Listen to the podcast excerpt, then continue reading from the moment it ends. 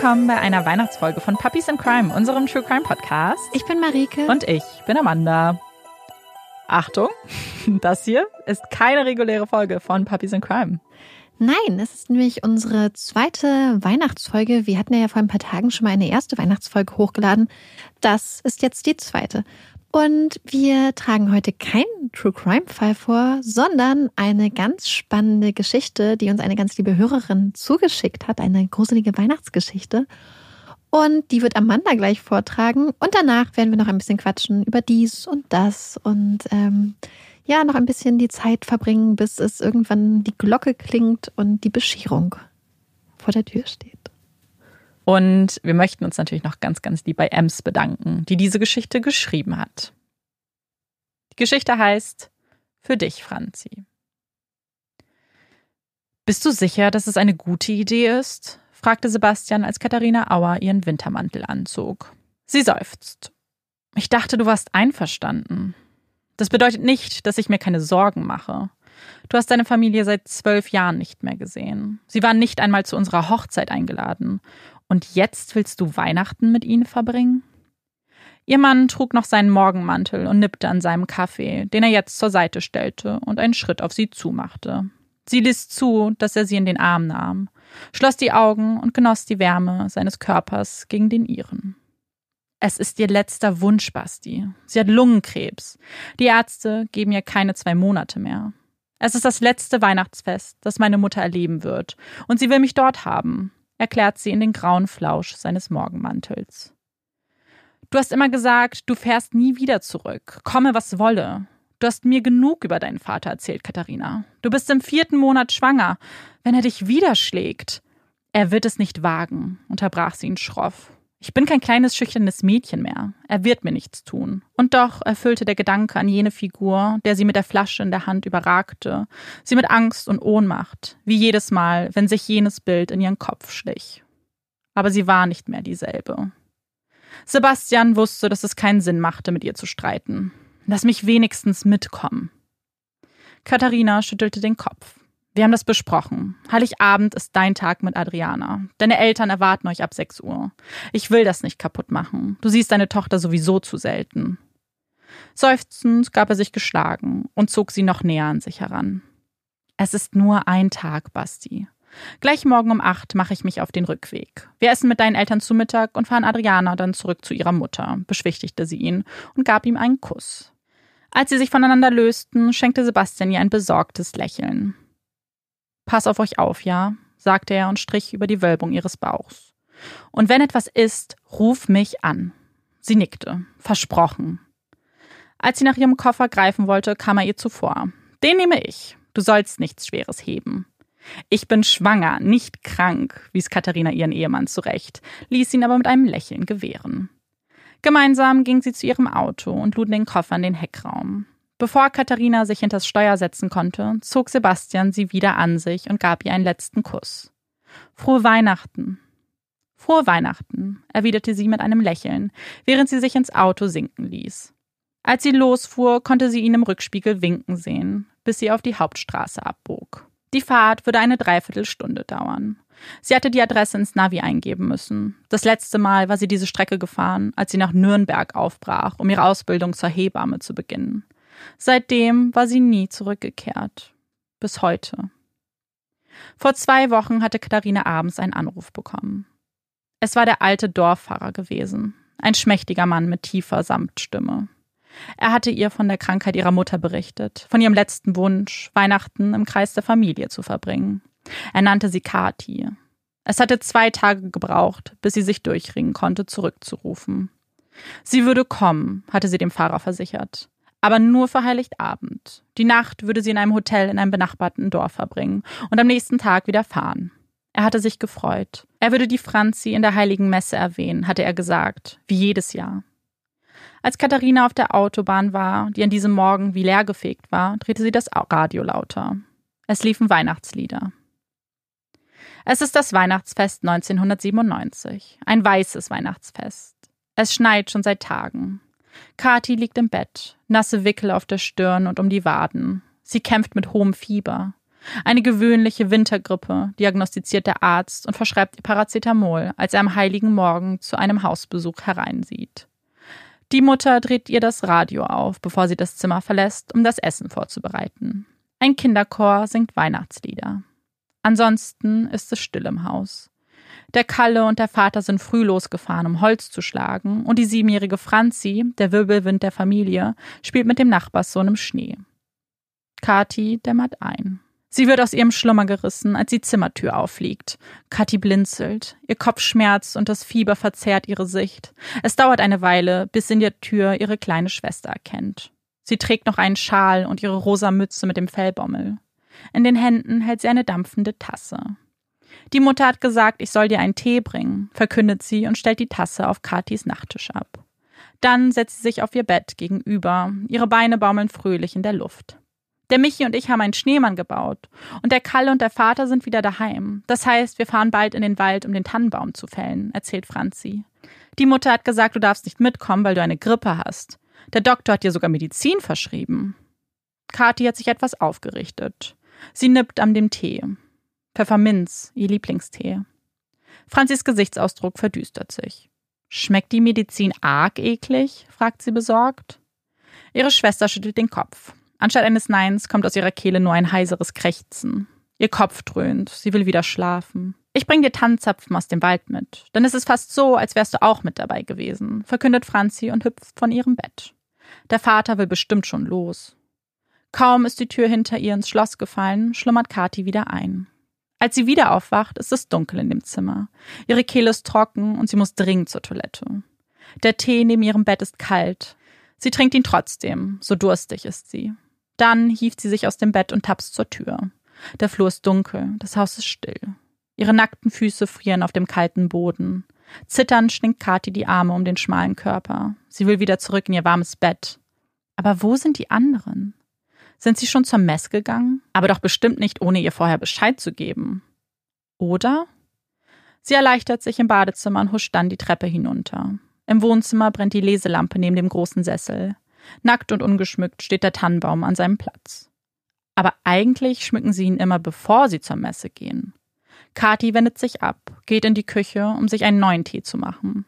Dort sitzt die Mutter und weint. Als sie Kathi in der Tür stehen sieht, schneucht sie in ein Taschentuch. Die Franzi ist weg, sagt sie. Einfach so. Dieses Jahr war es zu warm für Schnee. Ein paar der Felder zeigten Spuren des morgendlichen Frosts. Doch die Straßen waren trocken und leer. Sie hatten schon seit langem kein weißes Weihnachten mehr erlebt. Das Dorf sah anders aus und doch wie immer. Einige Häuser werden renoviert, andere abgerissen und neu gebaut. In der Straße ihres Elternhauses stand jetzt ein Hotel. Doch das Haus selbst hatte sich nicht verändert. Katharina hielt am gegenüberliegenden Straßenrand und blieb eine Weile einfach sitzen. Die bröckelige rote Fassade, die weißen Fensterläden, die Scheune daneben, die schon ihre Kindheit nur als Holzlager verwendet worden war. Der Garten am Hang dahinter. Eins war es der größte Stolz ihrer Mutter gewesen. Jetzt wucherte dort das Unkraut. Eine schwarze Katze flitzte über den Hof. Im Nachbarhaus bellte ein Hund. Sie war zu Hause.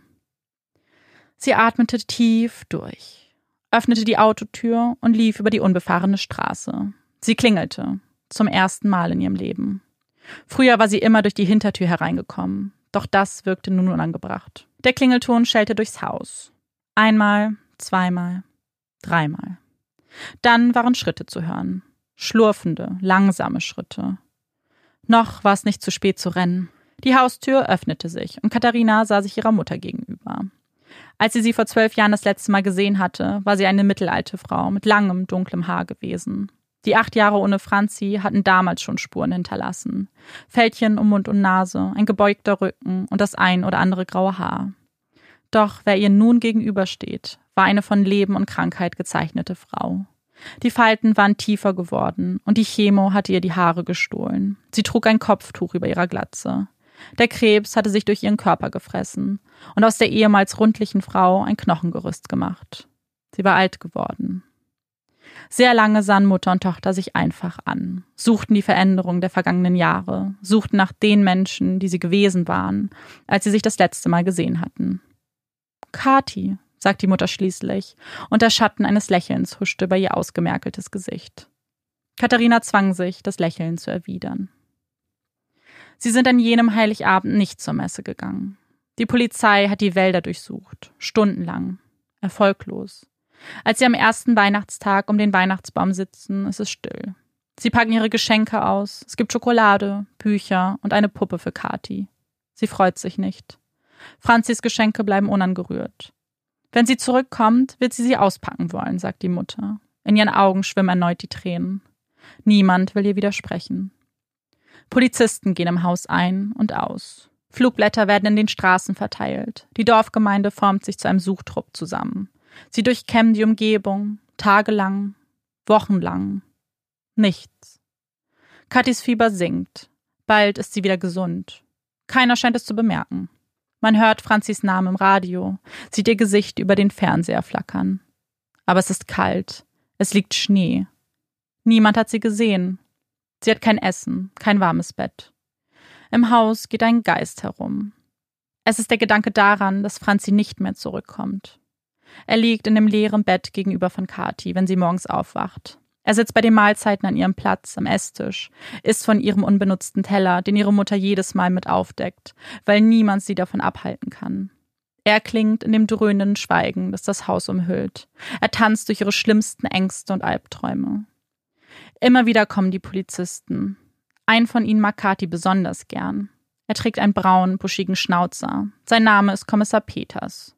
Zu jedem Besuch stellt er Kati Fragen. Was hat Franzi gesagt, bevor sie in den Wald gefahren sind? Hat Franzi je gesagt, dass sie wegrennen möchte? Haben sie Verstecke im Wald? Vielleicht eine selbstgebaute Hütte, ein Baumhaus? Irgendetwas? Hat sie von Franzi gehört? Die Antwort ist immer dieselbe. Ich weiß nicht. Trotzdem schenkt er ihr zum Abschied ein Bonbon, auch wenn sie sehen kann, dass er enttäuscht ist. Kathi hebt die Bonbons in einer Dose auf. Wenn Franzi zurückkommt, werden sie sich die Süßigkeiten teilen. Ihre kleine Schwester liebt Bonbons. Das neue Jahr kommt und geht. Die Schule fängt wieder an. Franzis Platz im Klassenraum bleibt leer. Die anderen Schüler tuscheln, wenn sie Kathi sehen. Die Lehrer wollen mit ihr reden. Sie stellen dieselben Fragen wie die Polizisten. Hast du von ihr gehört? Nein. Weißt du, wo sie sein könnte? Ich weiß nichts. Auch sie wirken enttäuscht. Jeden Abend geht sie zu Bett und starrt auf Franzis leeres Kissen. Und jede Nacht wacht sie schreiend aus bösen Träumen auf. Wenn sie dann ihr Nachtlicht anmacht, ist das Bett neben ihr leer. Komm rein, fordert die Mutter Katharina auf. Sie hat noch immer kein Wort gesprochen. Sie wusste nicht, was sie sagen sollte. Sie hatte das Bedürfnis, sich zu entschuldigen und wusste nicht recht, wofür. Als die Haustür hinter ihr ins Schloss fiel, zuckte sie zusammen. Es stimmte nicht, was sie Sebastian gesagt hatte. Sie war noch immer dasselbe kleine Mädchen. Katharina sah sich im Flur um. Es hatte sich nichts verändert. Die Garderobe, der Spiegel, der grüne Teppich auf dem dunklen Holzboden, die blank geschrubbten Treppenstufen ins Obergeschoss, wo die Schlafzimmer waren. Alles wie immer, auch nach zwölf Jahren noch. Es roch stark nach Reinigungsmittel, als hätte ihre Mutter gerade geputzt. Der Geruch stach so sehr in der Nase, dass sie den Würgereflex unterdrücken musste. Sollst du in deinem Zustand putzen? Es war eine seltsame Begrüßung, eine unpassende Frage nach so vielen Jahren. Die Mutter zuckt mit den hageren Schultern. Irgendwer muss hier Ordnung halten. Die zwölf Saufbolde machen es garantiert nicht. Der Kalle lebt noch hier? hakte Katharina nach. Oh ja, ganz der Vater. Versäuft das wenige Geld, das er hat. Nicht, dass er so leicht Arbeit findet nach der Sache, geschweige denn eine Wohnung. Die Sache. Katharina wusste, wovon die Mutter redete. Sie hatte danach einen Anruf von der Polizei bekommen, ob sie als Zeugin gegen ihren Bruder aussagen konnte. Das war fünf Jahre her. Damals hatte sie Sebastian erst kennengelernt. Man hatte ihre Aussage schließlich nicht gebraucht. Doch sie hatte den Prozess über die Nachrichten verfolgt. Karl Steinbacher, 39 Jahre, angeklagt für die versuchte Vergewaltigung an einer 14-Jährigen auf der hiesigen Kirchweih. Zwei Männer hatten ihn von dem Mädchen gezerrt und die Polizei gerufen. Er war zu drei Jahren Haft verurteilt worden. Lange konnte er noch nicht auf freiem Fuß sein. Sie nahm ihren Mantel ab und hängte ihn an ihre Garderobe. Im Licht der Deckenlampe blitzte der Edelstein in ihrem Ehering auf. Die Mutter begutachtete das Schmuckstück an ihrem Finger. Verheiratet also, sagte sie. Ich kann mich an keine Einladung erinnern. Ihr wart auch nicht eingeladen, erwidert Katharina kühl. Der Blick der Mutter wandert zu ihrem gewölbten Bauch. Und schwanger, wie ich sehe, stellt sie fest. Macht er dich glücklich? Es war eine seltsame Frage. In diesem Haus spielten Gefühle keine Rolle. Nicht nach Franzi. Abwesend strich Katharina über ihren Bauch. Sie dachte an Sebastians Besorgnis am Morgen, seine warme Umarmung und sein strahlendes Lächeln mit den tiefen Grübchen. Ihre Antwort war ehrlich. Ja, sehr. Dann ist er gut genug für mich, erwiderte die Mutter. Hast du Hunger? Dieser Besuch der Polizisten ist anders. Diesmal will Kommissar Peters nicht mit Kati reden. Stattdessen bittet er sie, in ihrem Zimmer zu warten. Er hätte etwas mit ihren Eltern zu besprechen, sagt er. Seine Augen sind traurig und sein Schnauzer zittert, wenn er redet. Sie weiß, dass sie Franzi gefunden haben.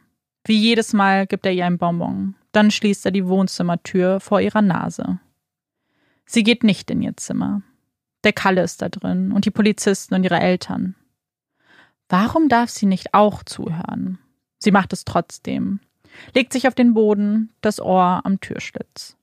Das hatte sie in einem ihrer neuen Bücher gelesen. Spione machen das so. Habt ihr sie gefunden? fragt die Mutter mit erstickter Stimme. Eine Pause. Wir haben letzte Nacht einen Anruf bekommen. Ein Jäger hat eine Leiche gefunden. Ein kleines Mädchen, sagt Kommissar Peters. Schluchzen erklingt. Es muss die Mutter sein. Wie? Mehr bekommt sie nicht heraus. Die Leiche ist nicht mehr vollständig. Tiere werden wohl Teile ihres Körpers verschleppt haben. Aber ihr Gesicht ist noch gut genug zu erkennen. Das ist die Stimme des Polizisten, der immer so grimmig schaut. Kommissar Sanders. Ihre Hose war heruntergezogen. Sie hat Würgemale und ihr Kopf ist übel zugerichtet. Es deutet alles auf ein Sexualdelikt hin. Der Täter hat Angst bekommen und seine Zeugin ausgelöscht. Leider passiert das immer wieder, auch mit Kindern, fährt Kommissar Peters fort. Er klingt müde. Aber wer. Wieder ertrinkt die Stimme der Mutter in Tränen. Wir ermitteln in alle Richtungen, erwidert Peters. Als eine halbe Stunde später an ihrer Zimmertür klopft, tut Kathi so, als lese sie ein Buch. In Wirklichkeit kann sie sich nicht konzentrieren. Die Wörter verschwimmen, alle zu einem Begriff. Sexualdelikt. Sie weiß nicht, was es heißt. Sie weiß nur, dass es schlimm ist. Erst Jahre später wird sie erfahren, was es bedeutet. Kommissar Peters kommt herein und setzt sich auf Franzis Bett. Kathi legt das Buch zur Seite und sieht seinem Schnauzer beim Zittern zu. Habt ihr Franzi gefunden? fragt sie. Ja, Kathi, das haben wir. Ist sie tot? Auf die Frage folgt Stille. Dann nickt Peters. Ja, ja, sie ist tot. Kathi nickt. Sie versteht nicht ganz, aber sie will nicht nachfragen. Was heißt tot? Ist sie im Himmel wie die Großmutter? Aber die Mutter hat gesagt, nur alte Leute gehen in den Himmel. Und was bedeutet Sexualdelikt? Aber sie fragt nicht. Es ist Peters, der zuerst widerspricht. Kathi, erinnerst du dich, als du mir erzählt hast, dass Franzi dir Tannzapfen aus dem Wald mitbringen wollte? Erneut nickt sie. Ja, weil ich krank war und nicht mitkommen wollte. Sie hat gesagt, dann wäre es fast so, als wäre ich dabei. Ja. Er lächelt. Ein trauriges Lächeln und zieht eine Plastiktüte aus seiner Jacke. Darin sind drei Tannzapfen. Die haben wir in Franzis Jackentasche gefunden. Ich glaube, sie waren für dich gedacht. Eine neue Frage drängt sich in Katis Kopf. Ist Franzi tot, weil sie Tannzapfen gesammelt hat? Würde sie jetzt in ihrem Bett liegen, wenn Kathi nicht krank gewesen wäre und stattdessen mit in den Wald gefahren wäre? Ist es ihre Schuld?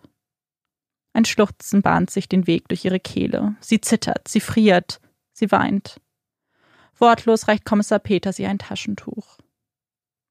Katharina folgt ihrer Mutter in die Küche. Auch hier hatte sich nichts verändert. Nur, dass sich neben der Spüle nun die Flaschen stapelten. Bier, Wein, Schnaps. Vatersflaschen. Wo sind der Kalle und der Vater? fragte sie. Die Mutter zuckte mit den Schultern und ließ sich auf einen der Stühle am Esstisch nieder. Ihr Atem ging schwer, sie wirkte kraftlos. Eine sterbende Frau. In der Schenke zum Frühshoppen, wie jedes Jahr. Bevor Katharina fragen konnte, warum denn die Autos noch in der Einfahrt standen, deutete sie auf die Töpfe auf dem Herd. Ich habe Essen gemacht, Rindersuppe. Als Kind war das deine Leibspeise. Möchtest du etwas davon essen? Katharina kämpft immer noch mit der Übelkeit, dennoch nickt sie. Es stimmte. Als Kind hatte sie diese Suppe geliebt und seit zwölf Jahren nicht mehr gegessen. Die Mutter wollte aufstehen, doch sie kam ihr zuvor. Bitte, bleib sitzen, ich mach das schon. Sie ging zu dem Schrank, in dem früher immer das Geschirr gelagert worden war. Es war immer noch da. Manche Dinge schienen sich nie zu ändern. Möchtest du auch etwas? Die Mutter schüttelte den Kopf. Der Krebs verdirbt den Hunger, erwiderte sie nur. Schweigend füllte Katharina sich den Teller und setzte sich an den Tisch. Die Suppe war so heiß, sie verbrannte sich die Zunge am ersten Löffel. Die Mutter beobachtete sie, doch sprach nicht. Kommst du mit in die Messe? fragte sie schließlich. Katharina nickte. Sie war seit ihrer Hochzeit in keiner Kirche mehr gewesen und damals auch nur, weil Sebastian darauf bestanden hatte. Ihr Glauben war an jedem Tag zerschellt, an dem Kommissar Peters ihr die Tanzzapfen überreicht hatte. Aber diese Messe war Franzi gewidmet. Ja, sagte sie. Es schneit nicht mehr, als sie Franzi zu Grabe tragen. Der Schneemann im Hof ist geschmolzen. Die Schlitten sind wieder in den Kellern verstaut und die geschmolzene Schneedecke hat schmutzige braune Felder zurückgelassen. Das weiße Weihnachtsfest ist vorüber. Sie stehen dicht gedrängt vor dem Grab, während der kalte Januarwind über den Friedhof zieht. Sie hat ein schönes Grab, die Franzi. Direkt unter der alten Eiche, die sie immer so bewundert hat, wenn sie die Großeltern hier besucht haben. Der Pfarrer bittet Gott darum, Franzi in den Himmel aufzunehmen. Er spricht von seiner Güte und Gnade, davon, dass alles einem Plan folgt, auch wenn es ungerecht und sinnlos scheint. Kati glaubt ihm nicht. Nur alte Leute kommen in den Himmel. Sie weint nicht, sie hat keine Tränen mehr übrig. Die gesamte Dorfgemeinde ist da. Franzis Schulklasse ist gekommen. Als der Pfarrer fertig und der Sarg im Grab verschwunden ist, gehen sie an ihnen vorbei, nehmen Abschied, segnen das Grab. Sie legen Blumen auf den Sarg, Spielzeug, Abschiedsgrüße. Ein Mädchen gibt sogar ihre Puppe her. Sie ist eine Schulfreundin von Franzi. Dann nimmt ihr Vater sie an der Hand und führt sie davon. Die Familie steht nun allein vor dem Grab. Die Mutter legt die Weihnachtsgeschenke auf den Sarg. Sie fällt auf die Knie, schluchzt und weint. Der Kalle und der Vater bleiben zurück. Sie weinen nicht, sie reden nicht. Dann tritt Kathi heran. Sie zieht die Tanzapfen aus der Tasche. Eins, zwei, drei fallen sie auf den Holzsarg. Für dich, Franzi, sagt sie leise. Am Tor des Friedhofs kommen ihnen die Polizisten entgegen. Sie schauen grimmig. Selbst Kommissar Peters mit dem freundlichen Schnauzer. Sie sprechen mit dem Kalle und dem Vater, legen ihnen Handschellen an und geleiten sie zum Streifenwagen. Die Mutter schreit und fleht. Peters redet auf sie ein. Irgendwann verstummt sie und weint leise vor sich hin. Kati nimmt sie an der Hand. Gemeinsam sehen sie zu, wie das Polizeiauto davonfährt. Dann gehen sie schweigend nach Hause. Es dauert drei Tage, bis der Kalle und der Vater wieder nach Hause kommen. Sie sehen traurig und müde aus. Als die Mutter ihn umarmen will, schreit der Vater sie an und stößt sie weg von sich. Sie beginnt zu weinen. Erst beim Abendbrot traut sich Kathi zu fragen, was mit der Franzi passiert ist. Da schlägt der Vater sie zum ersten Mal. In den Jahren nach Franzis Tod hatte sich das Schweigen in die Mauern dieses Hauses gefressen. Es dröhnte in den Ohren, pochte in der Kehle und gefror im Herzen. Auch jetzt war es da. Ein eiskalter Geist zwischen Katharina und der Mutter, während sie ihre Suppe aß. Sie schmeckte fad und wässrig. Dennoch lächelte sie, als die Mutter nachfragte, ob es schmeckte. Ansonsten gab es nichts zu sagen. Irgendwann kämpfte die Mutter sich aus ihrem Stuhl hoch. Es war kalt geworden in der Küche, die Scheite im Kamin bis auf die Glut heruntergebrannt. Der Holzstapel daneben war aufgebraucht. Kathi, kannst du Holz aus dem Schuppen holen? fragte die Mutter, ihre Stimme seltsam belegt. Etwas stimmte nicht. Dennoch fragte Katharina nicht nach. Brav stand sie auf, ging in den Flur, zog ihre Jacke an. Sie verließ das Haus durch die Hintertür, froh, dem unerbittlichen Schweigen entkommen zu sein. Doch etwas stimmte nicht. Die beiden Autos standen in der Einfahrt. Selbst der alte Traktor rostete im Hof vor sich hin. Die Schenke war im nächsten Dorf, zu weit, um zu Fuß zu gehen. Aber hatte die Mutter nicht gesagt, dass sich beide zu Säufern gemausert hatten? Vielleicht hatten sie ihre Führerscheine verloren und mussten den Bus nehmen? Doch etwas stimmte nicht. Katharina roch es, bevor sie das Tor des Schuppens öffnete. Süßlich stechend. Der Mageninhalt stieg ihr auf. Sie kämpfte mit dem Würgereiz. Einmal noch in ihrer Ausbildung hatte sie bei einer Totgeburt assistiert. Sie kannte diesen Geruch. Es war der Gestank des Todes. Etwas stimmte ganz und gar nicht. Sie wollte rennen, ganz weit weg von diesem alten Haus und der sterbenden Mutter in der Küche. Weg von dem Schweigen, weg von der wässrigen Suppe, weg von diesem Gestank. Doch Katharina blieb. Es musste ein totes Tier sein, redete sie sich ein. Die Katze hat eine Maus gefunden und sie im Schuppen liegen lassen. Es musste ein totes Tier sein. Sie öffnete das Tor und der Geruch, bislang nur ein Hauch in der frischen Luft, schlug ihr entgegen wie eine Wand. Sie musste husten und würgen, presste sich den Ärmel ihres Mantels vor die Nase und griff nach dem Lichtschalter. Sie wünschte sich, sie hätte es nicht getan. Der Schrei kämpfte sich ihre Kehle hoch und durchbrach klirrend die Stille, stach Katharina selbst in den Ohren. Sie konnte nicht mehr an sich halten, sang auf die Knie und erbrach die Suppe. Ihr Puls überschlug sich in ihrer Brust und ihr Körper begann unkontrolliert zu zittern, während sie vorsichtig den Blick hob. Zwei Paar Augenhöhlen starrten ihr entgegen. Von den Augen selbst war nichts übrig geblieben. Ratten hatten sich über die toten Körper hergemacht. Sie hatten quiekend die Flucht ergriffen, als das Licht anging. Die Gesichter waren zerrissen und entstellt, die Kleidung kaum mehr auszumachen. Doch Katharina hatte keine Zweifel. Zu den Füßen ihres Vaters und Bruders lagen blutige Tannenzäpfe. Zitternd blieb sie knien, vor ihr eine Pfütze Erbrochenes. Sie konnte nicht wegsehen und sie konnte nicht länger hinsehen. Was war passiert? Und warum? Es macht gar keinen Sinn. Die Mutter, sie hatte gesagt, dass die beiden in der Schenke waren. Die Mutter, sie hatte die Treppe geputzt. Sie hatte die Suppe gekocht. Die Mutter. Mit fahrigen Fingern suchte Katharina nach ihrem Handy. Ihre Hände zitterten so sehr, dass sie es kaum aus ihrer Hosentasche ziehen konnte. Polizei! Sie muss die Polizei alarmieren! Doch noch während sie mit Tränen in den Augen die Notrufnummer eintippte, öffnete sich hinter ihr das Scheunentor. Katharina zuckte zusammen. Das Handy glitt ihr aus den Händen und sie sprang auf, fuhr herum, wich zurück. Vor ihr stand die Mutter. In den schmalen Händen hielt sie Großvaters Pistole aus dem Zweiten Weltkrieg. Die Waffe war auf Katharina gerichtet. Langsam hob sie die Hände. Sie haben nach ihr gesucht, Kathi. Tagelang. Er hat mich gehalten, wenn ich geweint habe, hat mir versprochen, dass sie bald daheim ist, dass nichts Schlimmes passiert ist. Sie haben nach ihr gesucht, als hätten sie nicht ganz genau gewusst, wo sie sie finden würden. Tränen standen in ihren Augen, die Pistole in ihren Händen bebte. Der Kalle war es. Er hat sie im Wald spielen sehen. Er hat sie weggelockt vom Vater und sie ausgezogen. Sie hat geschrien, also hat er ihr die Luft weggedrückt. Als er fertig war mit ihr, hat er auf sie eingetreten und sie geschlagen, als wäre es ihre Schuld, was er getan hat. Sie schluchzte auf. Der Vater hat ihn gefunden. Gemeinsam haben sie sie im Schnee vergraben. Dann haben sie den Tannenbaum aufgeladen und sind heimgefahren.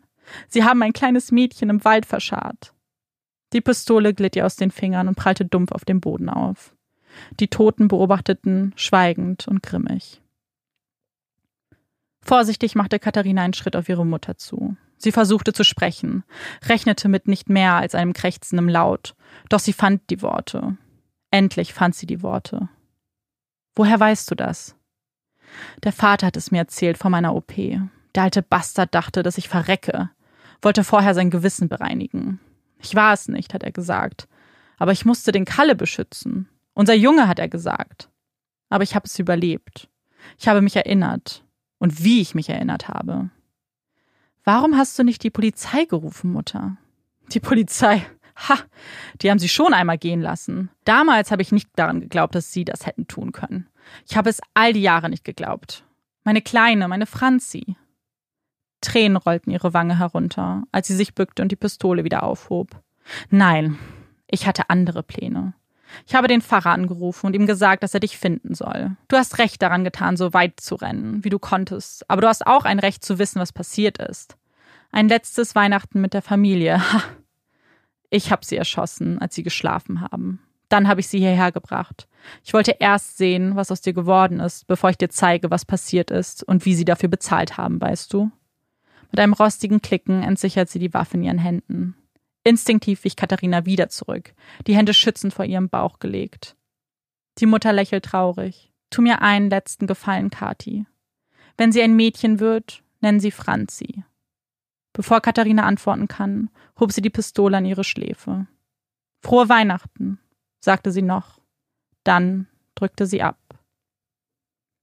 Wow, ähm, ich meine, ich kannte die Geschichte ja schon, aber ich finde sie einfach so unglaublich atmosphärisch und man wird so richtig in diese Geschichte reingezogen, mhm. finde ich, und kann sich so krass in diese Situation reindenken. Und ich finde sie sehr, sehr traurig.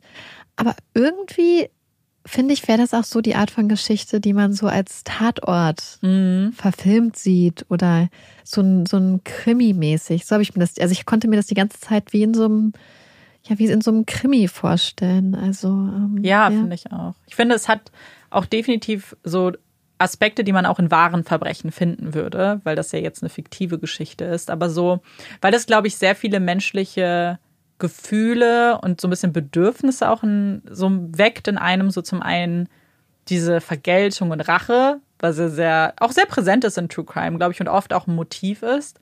Aber dann diese ganze Familiengeschichte, Familiendynamiken, wie daraus ein Verbrechen entstehen kann und ja, sehr, sehr bildlich geschrieben. Das finde ich auch so beeindruckend auch. Also ganz, ganz großen Respekt an Ems.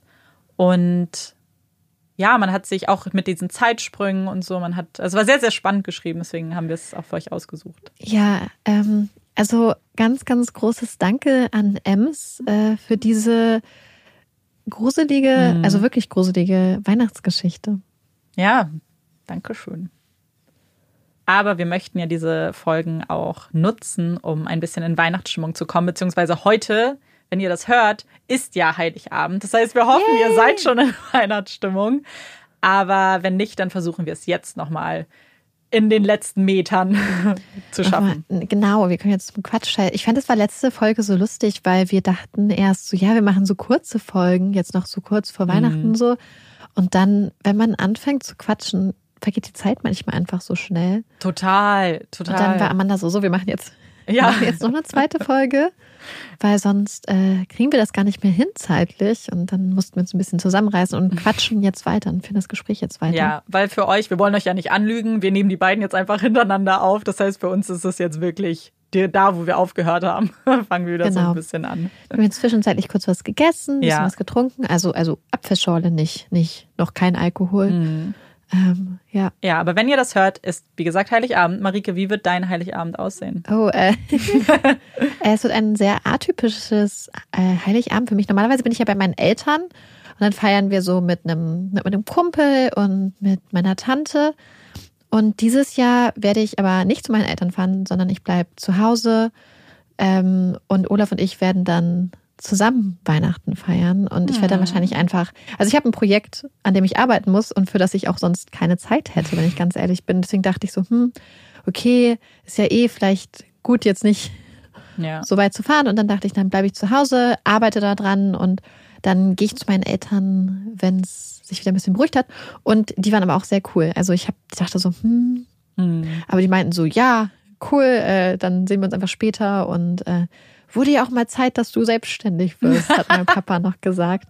Nein, also ähm, ich habe mich sehr gefreut und ich freue mich auf die nächsten Weihnachten auf jeden Fall dann wieder im trauten Familienkreise hoffentlich. Ja, ich glaube, dieses Jahr wird einfach für sehr, sehr viele anders. Es ist und, genau. Also, und ja, wir ja. haben von einigen von euch nämlich auch schon Nachrichten bekommen, dass ihr zum Beispiel dieses Jahr auch alleine feiert oder nicht mit der Familie oder ganz anders. Also ihr seid nicht alleine.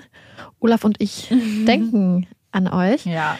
Und, und es gibt aber eben ganz viele Möglichkeiten, nicht einsam zu sein, weil alleine ist ja nicht unbedingt einsam. Entweder ja. wenn man sich einfach beschäftigt. Ich finde, das ist immer äh, auch super gut an Weihnachten. Ich habe es ja letztes Jahr Silvester zum Beispiel so gemacht.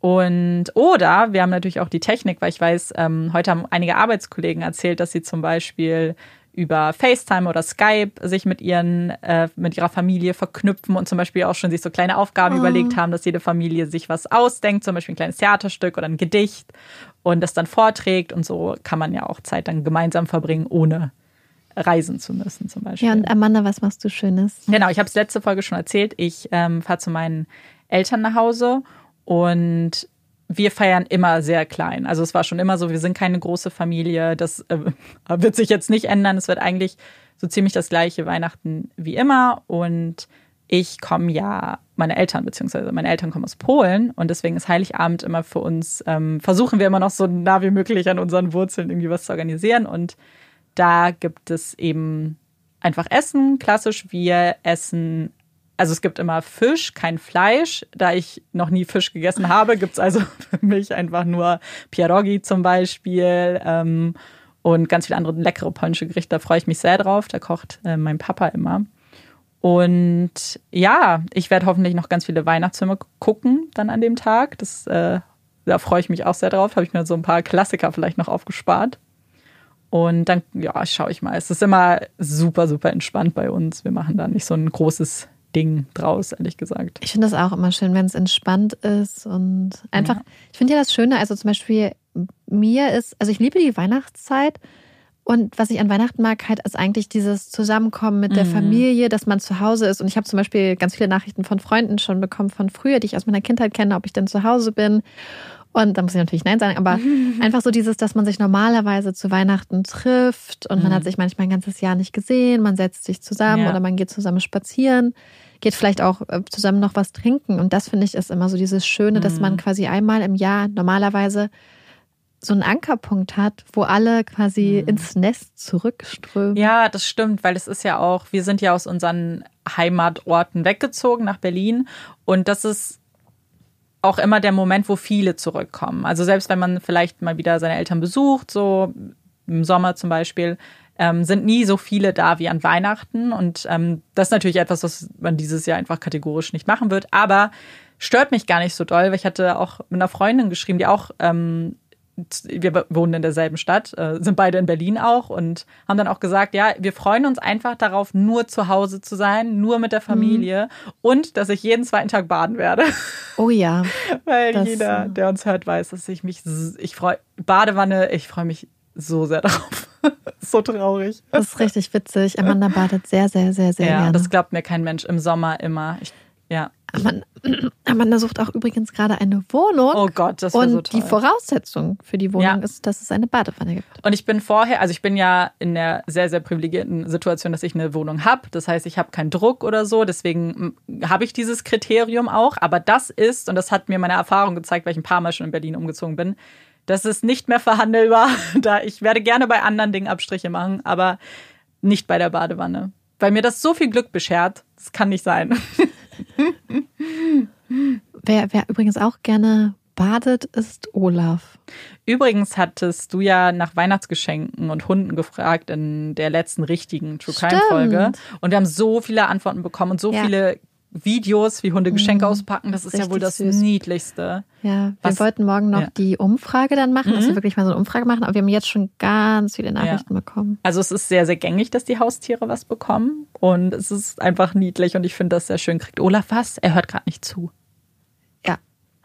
Okay. Aber was Olaf halt auch am liebsten mag, das haben auch einige von euch geschrieben, ja. ist halt so Essenssachen. Ja, aber ich finde es auch richtig. Und, aber er hat jetzt zum Beispiel auch schon ein Bettchen bekommen von seiner quasi Oma. Also nicht von meiner Mama, von der anderen. Von der, ja, von der Oma. Ja, von der. Das fand ja, er, er hat ja zwei. Omas, richtig so. Ja, er ist der Enkelhund. ich finde das so süß, ein süßer Begriff.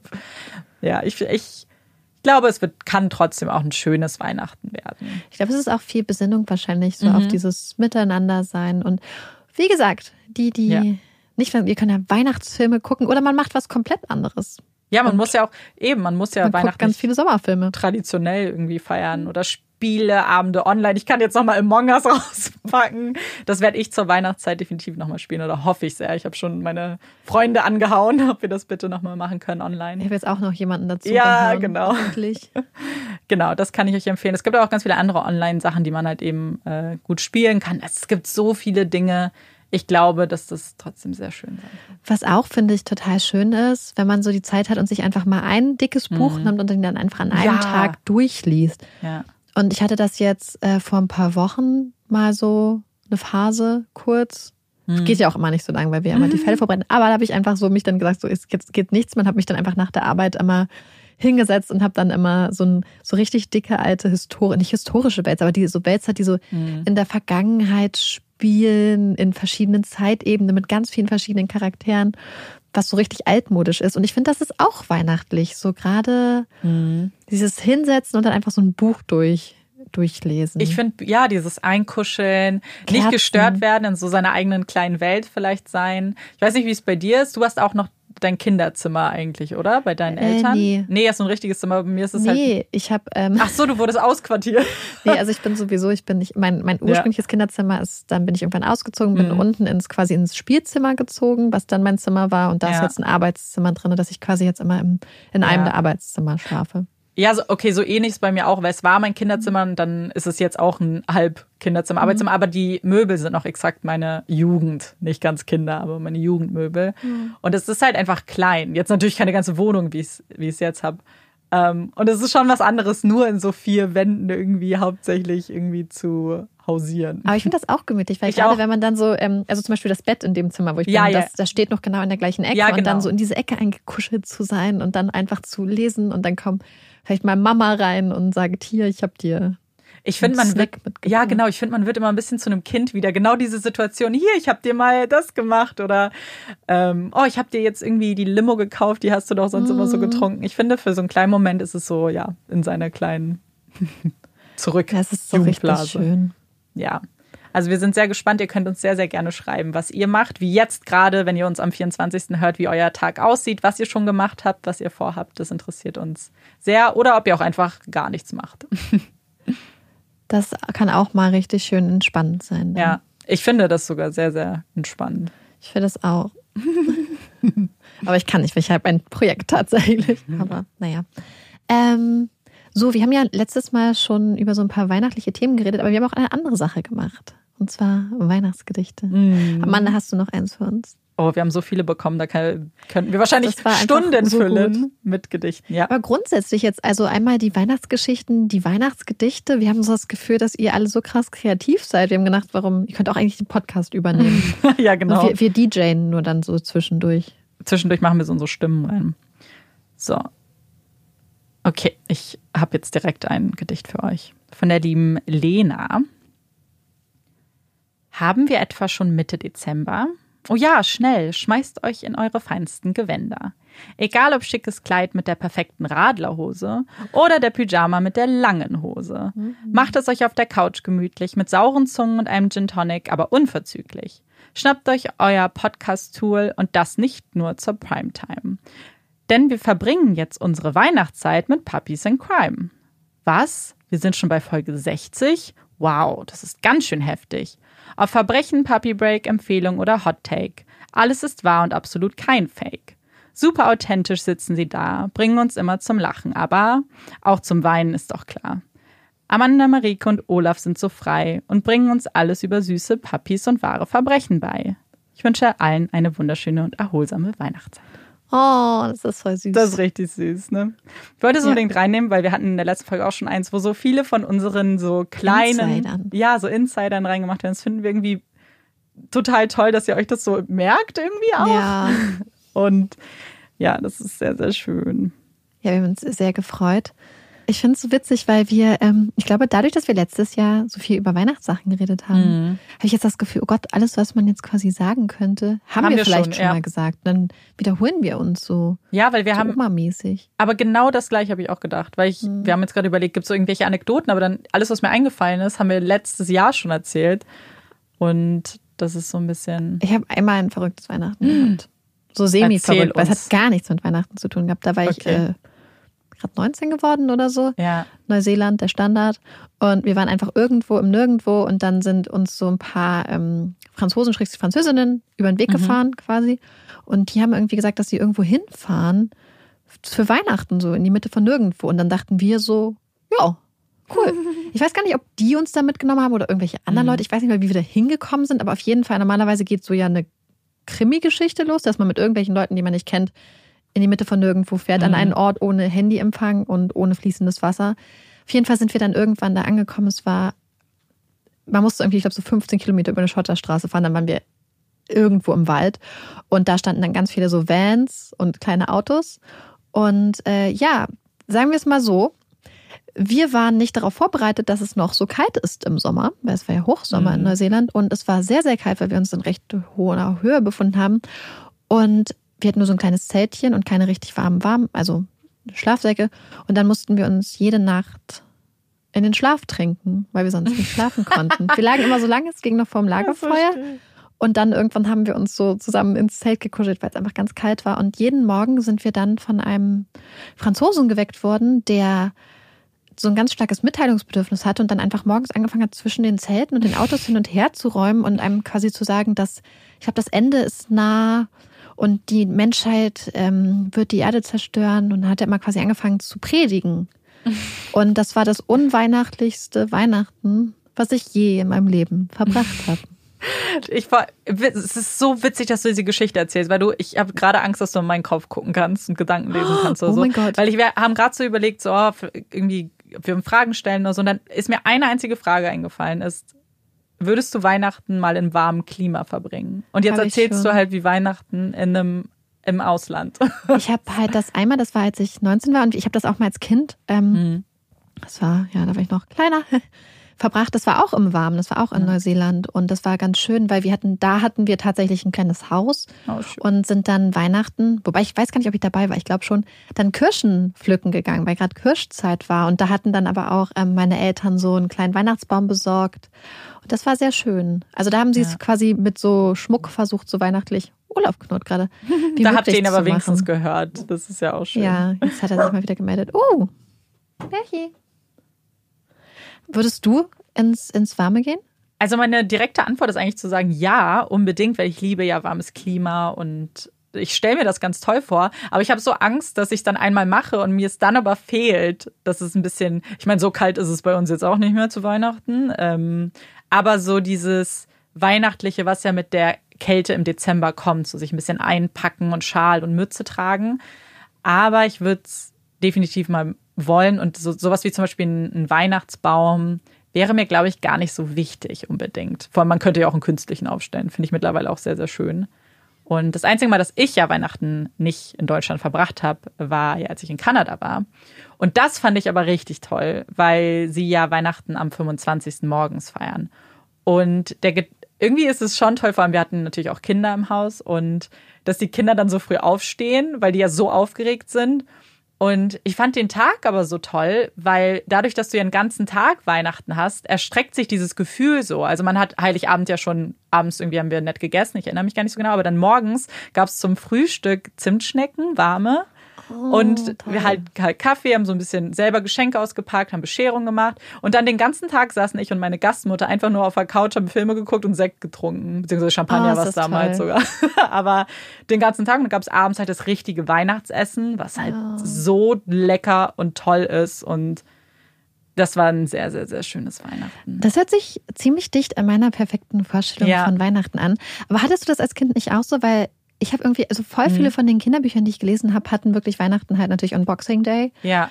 Und ich habe mir das immer so gewünscht. Ja. Und ich wollte immer, also Amanda ist ja eine Pyjama-Person, die Mhm. auch Weihnachtspyjama hat. Ja. Und ich habe mir das ja immer so sehr gewünscht, Weihnachten zu Mhm. haben, wie es in der Chibo-Werbung, im Chibo-Katalog aussah. Das die Chibo-Leute sehen immer so glücklich aus, ne? Und es sieht Ja. so, so, so toll aus irgendwie, so Ja. perfekt ausgeleuchtet. Das habe ich mir immer gewünscht. Ja, witzig, weil vorgestern auf der Chibo-Website, weil ich kann es ja jetzt sagen, es ist ja dann Weihnachten, weil meine Mama sich ein Pyjama gewünscht hat zu Weihnachten. Oh. Und da siehst du genau die, also so äh, Mama, Papa und Kinder und alle haben die passenden Pyjamas an. Das fand ich, finde ich auch genau so eine Vorstellung, fände ich auch total toll. Ja. Aber man denkt dann ja auch, deswegen so kam ich auch direkt drauf mit ähm, Weihnachten im Warmen, dass man immer denkt, man will das unbedingt, aber da hat sich auch bewahrheitet, weil ich es wirklich sehr schön fand am 25. morgens und dann, Ja. also das ist schon was, was man gern machen Aber kann. ich kann mir auch dich krass gut vorstellen, so in Bali am Pool mit so einer Mm, kleinen so ja.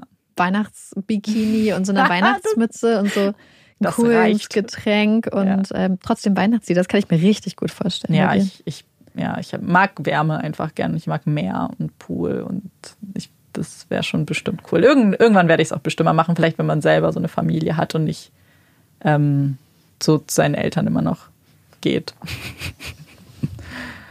Und woran ich auch direkt denken musste, als ich an Weihnachten und Kanada gedacht habe, ist natürlich, was das nächste, was direkt danach kommt, ist Silvester. Und mein Silvester in Kanada war so seltsam und irgendwie komisch auch, weil wir hatten äh, dann eine ziemlich große Freundesgruppe, alles ähm, auch aus Deutschland. Wir haben so eine Facebook-Gruppe gefunden und wir hatten irgendwann entschieden, ah, es gibt so einen Pub-Crawl, beziehungsweise es war ein Club-Crawl. Und da ist man mit so amerikanischen gelben Schulbussen von einem Club zum nächsten gefahren worden. Wir so, okay, cool, machen wir, haben dann uns zusammen alle fertig gemacht und haben damals bei mir äh, so ein kleines Vortrinken gemacht. Und die Betonung ist auf klein, weil wir nicht wir haben uns so lange geschminkt und frisiert, dass wir eigentlich kaum was getrunken hatten. Und die Getränke sind natürlich wahnsinnig teuer äh, gewesen in Kanada. Und wir sehr geizig. und dann haben wir uns gedacht, und dann hatten wir aber nicht diesen gewissen kleinen Schwips, den wir uns gewünscht haben für Silvester. Und sind dann zu so einem ähm, Liquor Store, was ja die, wo es halt, wo du nur Alkohol kaufen kannst, gegangen. Und daher haben uns, und das war wirklich schlimm, so zwei Liter Cider-Flaschen geholt. Mm, ganz was Feines. Also, das ist der Kater-Cocktail, mhm. weil das ist nur Zucker und Alkohol. Mhm. Das ist das Schlimmste gewesen. Und äh, Christine, die den Podcast auch hört, und ich ähm, haben irgendwann unsere Freundinnen, die anderen verloren. Wir waren nur noch zu zweit auf einmal und haben dann ähm, diese riesengroßen Flaschen mit dem Cider gehabt und du darfst in Kanada nicht draußen trinken. Und die haben nicht die USA-Regel mit braunen Tüten, sondern darfst es einfach nicht. Das heißt, wir haben uns mit diesen Flaschen in so einer richtig dunklen Gasse versteckt. Es war, das war auch eine Szene, wo wir gleich hätten True umgebracht crime. werden können und haben diese Dinger geäxt einfach nur, weil wir dachten, dann werden wir angetrunkener. Und es hat trotzdem nicht funktioniert. Oh nein. Ja, es war sehr, sehr traurig. Aber dann war es ganz witzig, weil wir hatten uns dann, glaube ich, zwischenzeitlich auch verloren, waren dann alle alleine und dann haben wir uns aber kurz vor 12 Uhr wieder gefunden. Und das war dann wieder mhm. ganz witzig dann. Aber ja, das war mein Silvester in Kanada. Top, top. Aber genauso soll es ja eigentlich sein, chaotisch und ein bisschen. Ja. Weil ich finde halt, wenn Sachen perfekt laufen, erinnert man sich ja gar nicht unbedingt dann mhm. dran. Sondern die Sachen, an die man sich erinnert, ist ja eigentlich immer das, wo man im ersten Moment dann so denkt, oh nein. Ja, das haben wir uns da ganz oft gedacht tatsächlich. Ja, das sind immer dann die guten Geschichten. Mhm und Silvester dieses Jahr. Ja. Also bei mir wird es exakt so aussehen wie letztes Jahr. Ja, ich glaube bei mir auch. Also ich werde. Ähm genau, ich glaube, wir haben damit sogar Stories gemacht. Amanda hat ein Buch gelesen, mhm. ich habe ein Buch gelesen, ja. wir haben gar nichts gemacht. Ja, also wir waren auch nicht, also Amanda war in Berlin, ja. ich war bei meinen Eltern. Genau. Ähm, das Lag war, im Bett. Ja. Hat mir einen Gin Tonic gemacht. Stimmt. Und ich hatte damals, und das kann ich wirklich auch jedem empfehlen, der das versuchen möchte, komplett auszuschalten an diesem Tag. Ich habe mein Handy weggetan. Also ich habe so eine Schublade gemacht, auch ganz weit weg und zugemacht und habe dann spät, also sobald ich so ein Gefühl dafür hatte, ob es jetzt zwölf Uhr ist, mal geguckt, damit ich meine Eltern anrufen kann und die wissen, ich lebe. Aber ähm, sonst habe ich die ganze Zeit nicht auf mein Handy geguckt, habe nur gelesen. Ich glaube, vorher habe ich noch irgendwann so einen Lieblingsfilm geguckt, weil ich einfach war so, ich mache jetzt nur Dinge, die mir Spaß machen. Welchen Film hast du geguckt? Oh mein Gott, jetzt fragst du mich was. Wenn ich mich richtig erinnere, und das kommt jetzt richtig bescheuert, war es, glaube ich, Vajana. Überrascht mich jetzt nicht. Nee, aber David, ich liebe den Film halt einfach richtig doll. Und genau, dann habe ich mir was zu trinken gemacht, habe dann Ferdinand von Schirach gelesen und dann war es auch 12 Uhr. Und dann bin ich, glaube ich, wirklich 12.30 Uhr, also kurz nach Mitternacht, schlafen gegangen. Ja, bei mir war es ganz ähnlich. Meine Eltern sind feiern gegangen und meinten immer noch so, ja, Marike, möchtest du nicht mitkommen? Ich glaube, hm. die fanden die Vorstellung ganz schlimm, dass ich da alleine bleibe und ich war nur so, oh nee. Das war bei meinen Eltern auch so, weil als ich das ähm, so erzählt habe, so, dass das mein Plan ist, waren sie so, nee, aber alleine und, mm, und hä? Und ich war, ich will das aber genauso machen und war auch sehr happy damit letztes Jahr. Ich meine, da hat man ja auch nicht gedacht, dass man das Jahr darauf keine Wahl haben würde, aber ich hätte es trotzdem genauso gemacht. Ja, ich fand das, was du ansprichst, nämlich ja. so, dass man so, ich bin halt normalerweise nie so, dass ich denke, ich muss Party machen gehen. Ja, aber. Und jetzt ja. so zum ersten Mal denke ich so, hm. Es wäre ganz nett gewesen. Langsam, ne? aber wir halten durch. Ja, natürlich. Bleiben stark. Ja. Und das ist, das ist so witzig, weil man sonst, finde ich, auch die Silvesterpartys sind einfach mit die enttäuschendsten Abende, die man haben kann, weil so viel Erwartungen ja. in diese eine Nacht gesteckt werden, was so doof ist einfach. Mhm. Weil am mhm. Ende ist es ein Tag wie jeder andere und das neue Jahr, ist, es ist alles das Gleiche. Und gerade dieses exzessive Feiern, so Großraum und mhm. Trink-Flatrate, ist immer enttäuschend. Ja, wobei wir hatten vor ein paar Jahren halt ein Silvester in Basel, wo so unsere ganze Freundeskreis von überall mhm in ähm, Europa tatsächlich zusammengekommen ist. Und dann haben wir uns bei Kumpels getroffen, die halt in Basel eine wunderschöne Wohnung hatten. Und dann waren alle da vor Ort und Das war richtig cool. Ja, aber nee, das also normalerweise cool, mag ich ja. nicht, aber da war halt auch dieses Event, dass wir einfach alle Ja. drei Tage zusammen waren und einen riesen Einkauf gemacht haben. Und Ja. ähm, Nee, das ist auch, glaube ich, also so. Ich finde, wenn man, die besten Silvester sind genau die, wo man vielleicht weg ist sogar, sei es nur, dass man sich ein Haus gemietet hat zum Beispiel, also Mhm. Ja. nicht in den eigenen vier Wänden Ja. und dann mit einfach coolen Leuten. ja, aber es war auch, Und, glaube ich, das ja. einzige Erwachsenen-Silvester, Mhm. was ich gut fand. Weil als Kind fand ich es toll und dann irgendwann war es nur noch so, oh nee.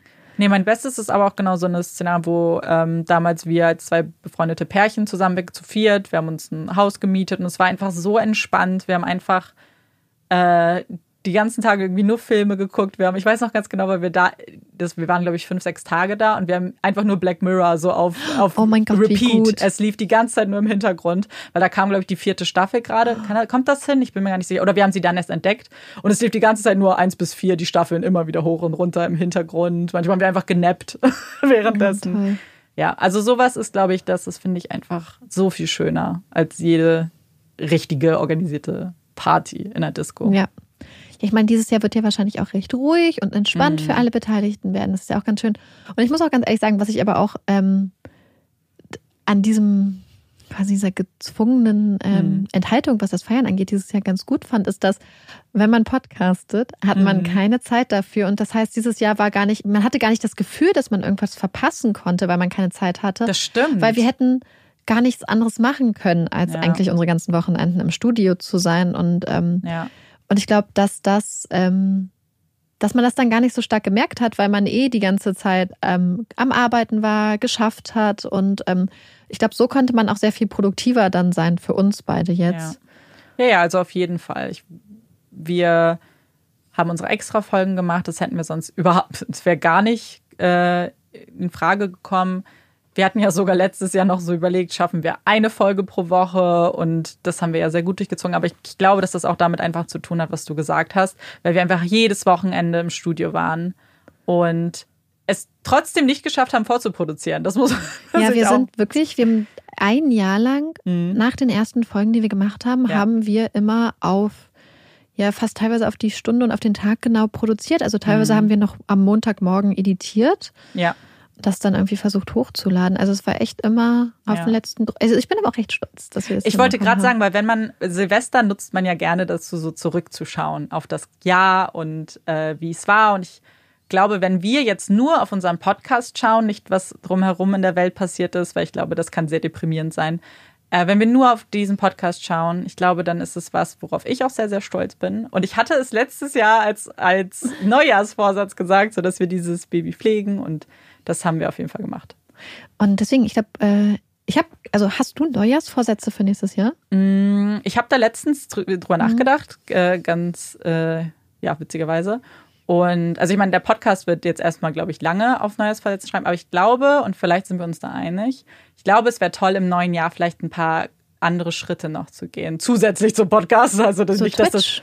Genau, Twitch zum Beispiel, den haben wir ja schon so, so eingeläutet, diesen Schritt. Also da, das steht auf jeden Fall auf meiner Liste. Wir haben schon gesagt, wir möchten da auch bei Twitch die nächsten Schritte gehen. Und da gibt's so ähm, ein paar Ziele, die wir erreichen möchten, unbedingt bei Twitch.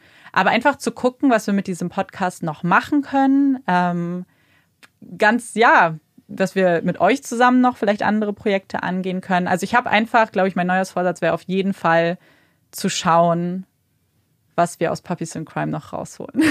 Also quasi, Um es dass wir nicht nur. Puppies in Crime so gerade so am Leben halten, sondern Genau. noch so ein bisschen in die Ja. Grundschule bringen quasi. Ja, ich glaube, was vielleicht, was wir gar nicht so oft ansprechen, ähm, im Podcast zumindest, in Nachrichten schon eher ist, dass wir ja unseren Vollzeitjob parallel machen und dieser Podcast ist mittlerweile auch ein bisschen wie ein zweiter Vollzeitjob geworden. Es, es Die ist- Stundenanzahl kommt es ziemlich genau hin. ja. Ne? ja.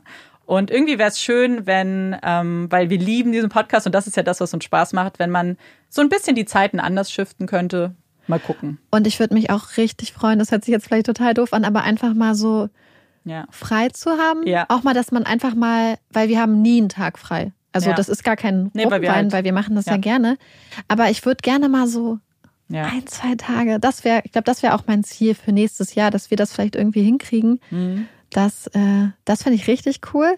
Und ich habe noch ein anderes Ziel. Jetzt bin ich gespannt. Ich will wieder weniger Zucker essen, ein bisschen gesünder. War das nicht auch dein Dezember-Vorsatz? zwar mein Dezembervorsatz, aber irgendwie ist das Kläglich richtig schwer. gescheitert. Ich meine, gerade vor Weihnachten ist es einfach richtig schwer, mit sowas anzufangen. Ja. Ähm, Also das, den Klassiker Sport packe ich auch auf meine Liste, weil da habe ich auch sehr schleifen lassen in den letzten Monaten. Und irgendwas ist mir letztens noch eingefallen. Ich will. Nee. Was auch hoffentlich, es ist kein richtiger Neujahrsvorsatz, aber vielleicht auf einer hoffentlich To-Do-Liste und Abgehackt-Liste ist wirklich eine neue Wohnung finden. Das wäre so wichtig und so toll. Und ich, wenn das nächstes Jahr passiert, dann wäre ich schon mit der glücklichste Mensch überhaupt. Das kann ich verstehen. Ja, das, Amandas Wohnung ist sehr, sehr laut. Haben wir das schon mal erzählt? So nee, richtig? wir haben es nie richtig erzählt. Wir haben gesagt, Dürfen wir das erzählen? ja klar. Also sage ich mal so, ne? Wenn ich mit Amanda telefoniere und wir Ja. eine Telefonkonferenz halten, so für die Arbeit, Ja, dann höre ich ihre Nachbarskinder ja. Sachen sagen, die Ja, ja. über ihr wohnen. Ja, genau. Also das ist nämlich das äh, Problem. Als ich in die Wohnung eingezogen bin, sind, waren meine Nachbarskinder Babys. Und da habe ich dementsprechend noch nicht gehört, was das Problem werden würde, ein, zwei Jahre später. Die, der Boden ist komplett nicht gedämmt. Ich lebe in einem Altbau. Es gibt einfach nichts, was zwischen meiner Decke und deren Boden ist. Es klingt, als ob da eine Herde Tiere jeden Tag hin und her fegt. Morgens ab 6 Uhr bis abends 19 Uhr. Und ich übertreibe, also man hört es wirklich, wenn man mit ihr telefoniert, man hört Ja. einfach alles, was bei den Nachbarn Ja. abgeht, übers Telefon. Ja. Das ist so krass. Und das ist, ich weiß, dass das vielleicht für viele auch gar nicht so ein Problem ist, aber ich schlafe jede Nacht mit Oropax, weil ich sonst nicht, sonst jeden Tag, jeden Morgen halt um sechs aufwache, beziehungsweise gar nicht erst einschlafen kann. Und gerade ähm, in Homeoffice-Zeiten war das wirklich, oder ist es einfach so schlimm, weil das zu Hause ja der einzige Raum ist, was man so richtig hat. Und vielleicht ganz kurz, dass ihr es gehört habt. Ich habe natürlich mit den Nachbarn gesprochen, aber man kann auch faktisch nichts machen. Also man kann jetzt nicht nachträglich die Wohnungen dämmen. Deswegen ist das ähm, die einzige Lösung für mein Problem, auszuziehen. Ja. Und, und du sagst ja, dass es für manche nicht, ich glaube, dass es kein, also wirklich keinen Menschen geben kann, weil es ist nicht nur so, dass man Schritte von oben Mhm. Ja, hört, sondern stimmt. man hört jedes einzelne Geräusch, man hört Ja. alles, man kriegt mit, was geschrien wird und gesagt wird. Mhm. Also das ist nicht so, und ich, ich habe ja auch in mehreren Altbauwohnungen gewohnt und das ist ein ganz krasses Level, das habe ich noch nie erlebt. Ja, ich war, ja, ja, ich bin selbst auch sehr schockiert, weil ich bin oft umgezogen, das habe ich schon erwähnt. Und ich hatte es in keiner Wohnung, hatte ich dieses Problem. Und das Problem mit dem Problem ist auch, dass wir deswegen bei Amanda zum Beispiel in der Wohnung nicht aufnehmen können. Nee, da können wir nichts machen. Wir können nicht mal Twitch. wir können nicht mal Twitch machen. Weil das ist, also wirklich, man versteht, ich muss den Fernseher hochdrehen und so, ich verstehe halt dann einfach gar nichts mehr. Und ich möchte natürlich auch jetzt nicht voll heulen mein Problem, aber das ist der Grund, warum ich ähm, eben so, so gerne umziehen möchte nächstes Jahr und dann hoffentlich ähm, Ja. neues Kapitel starten. Also alle ein kleines Stoßgebet Ja, bitte. an die äh, Immobiliengötter. an die Immobiliengötter losschicken, dass da noch eine Wohnung ist. Und an all die da draußen, die nach einer Wohnung suchen, wir drücken euch auch ganz, ganz, ganz, ganz Ja. doll die Daumen. Ja, es ist ja, richtig hart. Es ist super hart, weil, also, ich habe jetzt natürlich schon gesucht die ganze Zeit. Ich denke jetzt gerade, wo es in Richtung Dezember ging, wo ja auch die Umzugstermine dann so Ende Dezember gewesen wären, wo ich schon dachte, okay, ich werde ja nicht über Silvester umziehen, ähm, habe ich dann ein bisschen runtergeschraubt und gesagt, gut, nächstes Jahr dann volle Pulle. Und es ist wirklich, also das, ihr könnt euch das nicht vorstellen, dass man, ich habe bestimmt hunderte Wohnungen angeschrieben und ich glaube, ich hatte zwei Besichtigungen insgesamt und und ich bin erstmal gar nicht so ein schlechter Kandidat, glaube ich, auf dem Papier. Und ich stelle mir dann immer vor, was ist mit Leuten, die weniger verdienen als ich, die, die vielleicht Studenten sind. Ich weiß gar nicht, ich weiß nicht, wie das in einer Großstadt funktionieren soll. Ich kann, mir tut ihr alle da draußen, die gerade auf Wohnungssuche sind und vielleicht dringend auf Wohnungssuche sind, weil ich ja Glück habe und das keine Dringlichkeit hat, ihr tut mir unglaublich leid. Das ist so frustrierend. Das kann ich nur äh, unterschreiben. Ja. Aber wir wollen ja nicht. Wir müssen jetzt positiv wir müssen werden. jetzt wieder positiv werden, in, nicht in diesen Endjahres äh, Nee, Traurigkeit äh, verfallen. nicht. Deswegen werde ich jetzt noch mal ein kleines äh, Weihnachtsgedicht verlesen. Hast du mir schon eins rausgesucht? Nee, ich, ich, will, Oh. ich will, dass du, mir, dass du mich Oh, jetzt oh, überrascht. Rascht? Überrascht. Schlafend unterm Weihnachtsbaum hatte Olaf einen Traum. Der Weihnachtsbraten ganz allein stand auf dem Tisch vor ihm daheim. Niemand war weit und breit zu sehen.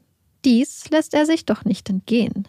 Er stieg auf den Tisch ganz sacht, Doch er wurde dann leider wach. Offen waren nun seine Augen, doch er konnte ihnen nicht glauben. Der Weihnachtsmann hatte ihm in der Nacht ganz viele Leckereien mitgebracht. Das ist besser als jeder Traum. Naschen unterm Weihnachtsbaum. Oh, von wem ist das? Trying to be creative. Oh, das ist toll. Das ist ein richtig tolles Gedicht. Und es ist ein sehr, ein, wieder mal ein Gedicht mit einem sehr wahren Kern. Ich möchte dazu, dass du, Marike, noch eine Geschichte erzählst. Und zwar Welche? hatten wir bei Twitch ganz oft die Frage bekommen, was sind so Olaf Lieblingssnacks? Oh, und ja. wir hatten dann so, so an die Leckerlis gedacht, die wir ihm kaufen, wo wir wissen, die mag er total. Aber halt, stopp.